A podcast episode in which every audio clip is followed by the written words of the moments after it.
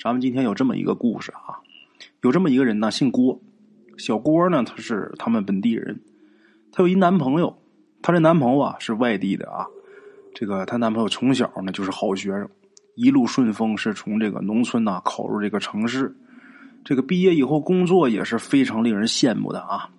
她男朋友姓什么呀？姓简，简单的简啊。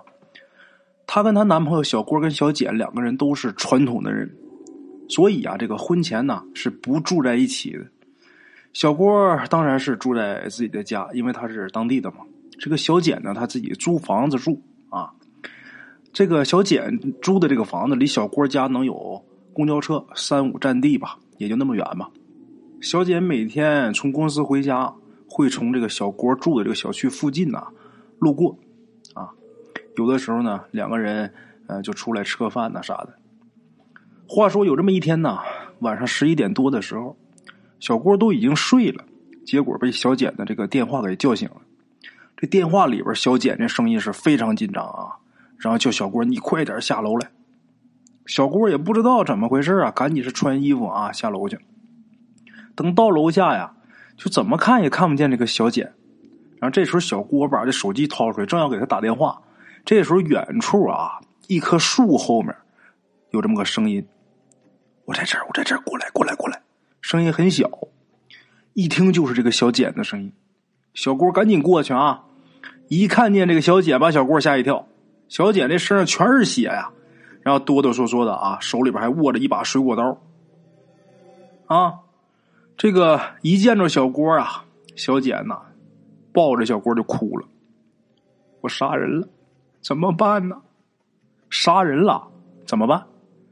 小郭是个女孩，哪见过这阵势啊？一看见自己男朋友这样啊，就吓傻了，更别提给他出什么主意了。俩人是啊，抱在一起啊，抱头痛哭。最后啊，还是小简想了个办法，说：“你给我找件衣服，我躲躲。”这时候，小郭赶紧回家啊！好在这是夏天，夏天男人这衣裳啊，其实都很简单，老头的、小伙的穿的也差不多啊。这个小郭就把他爸衣服找出来一件然后拿着衣服啊，刚一出门，他们家这进户门刚往外这一推门，小简就站在这个门外，然后就跟小郭说呀：“我得洗一洗啊。”等洗干净、换上衣服之后啊，他俩就又跑出来了。去哪儿躲着呢？就想，想不出来呀。最后还是在这个小郭的车里边待了一宿，啊，同时这一夜里边，小简就给小郭讲这个事情的经过。这经过其实很简单。那天呢，小简晚上加班，回家已经很晚了啊，正走着呢，这时候路边忽然间闪出一条大汉打劫，啊，小简她本身这个身材啊瘦小，啊，这个胆子也小。乖乖的就把钱呐什么都交出去了，没想到这人啊，他不但劫财，他还要杀人，啊！拿了东西之后啊，拿了钱跟东西之后，一脚就把这小简给踢倒了，然后就坐在他身上啊，掐他脖子。很快呀，这个小简他就觉得这个呼吸困难，啊，他就双手乱抓，猛的他就想起来啊，自己这个钥匙链上有一个折叠的水果刀。这个时候要救命也顾不得了，掏出来啊，这水果刀就冲着大汉就是一刀。这大汉不是坐他身上吗？这一刀正好是扎在他这个肋下。这人被扎一刀之后啊，立刻就松手了，啊，然后人也很紧张站起来，站起来，这个小简啊，紧跟着也起来了，连捅了这个人几十刀，在这个搏斗中，把自己也给误伤了，把自己胳膊也给划了几个。口子啊还挺深，自己都不知道啊。那时候就是懵逼状态啊，脑子几乎就一片空白呀。直到这个大汉倒下没气儿了，这小简才吓得直哭啊。他家是外地的，缓了半天之后，想起来自己女朋友，赶紧找他吧。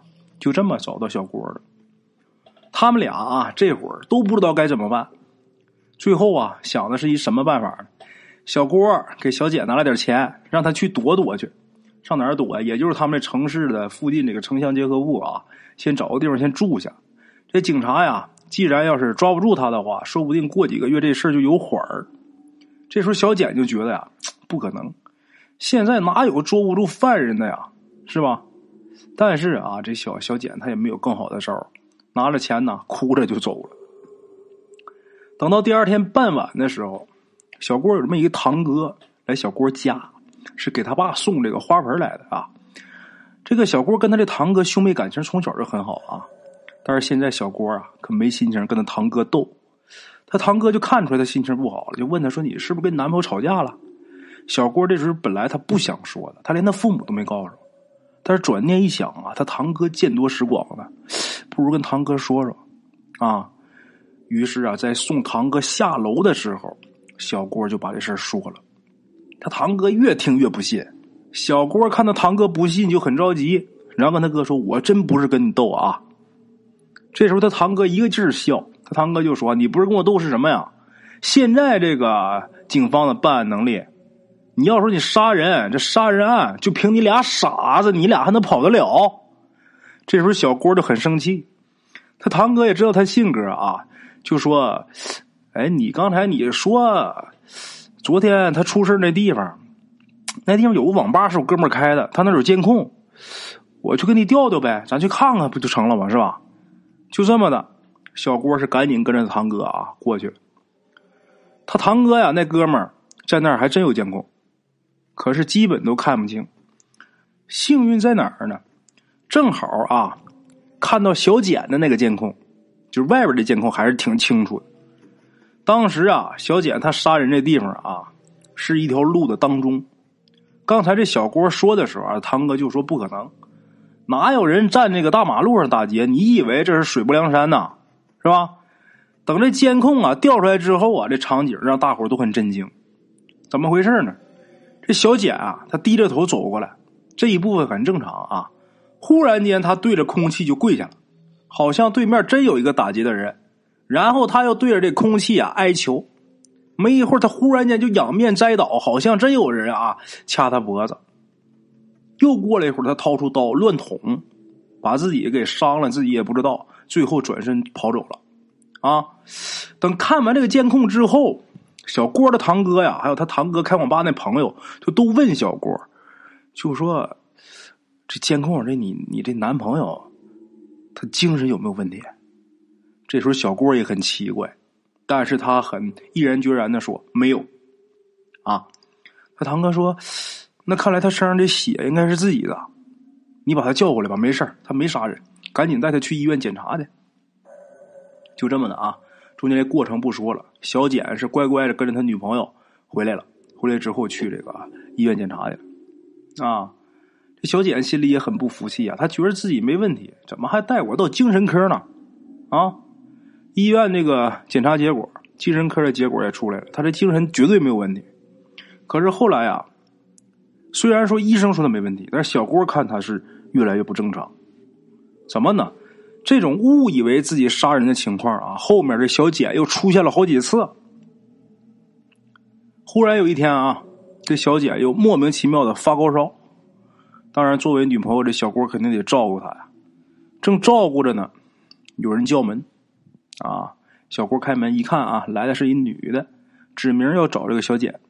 这小郭肯定得问你是谁呀，是吧？这女的就说呀：“我是小简的姐姐，真的啊。”小简的堂姐进来一看，这小简发烧啊，他这堂姐高兴坏了。怎么看这个堂弟生病还高兴坏了呢？这事儿啊是这么回事几个月以前呢，这个他堂姐的这个父亲，也就是小简的大爷，跟同村的人呐就吵起来了。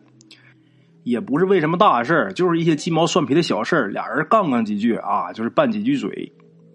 这事情虽然不大啊，但是后来两家闹得都挺凶的。这两家啊，都是在当地都觉得自己还可以的人家，所以说闹得很凶，都不让步。就在这个势同水火的时候啊，对方那家忽然是偃旗息鼓。这时候简简还说呢：“这是认怂了，怕咱们了啊。”后来呀，一个亲戚听到了一个消息，就说对方啊。这个偃旗息鼓可不是怕咱们，人家已经暗地里已经请人了，要让咱们简家断子绝孙。哎呀，这可是大事啊！等了一个来月，没消息，他们就开始这个拓展思路啊，就想说他想让我们断子绝孙，能不能想对我们的坟地动手啊？是不是？哎，想到这儿了，大伙开始明白了。这时候，小简的另一个堂姐不是来找他这个啊，另一个这堂姐在北京工作，人脉比较广啊，赶紧帮忙给请了一个风水大师，这价钱特别高。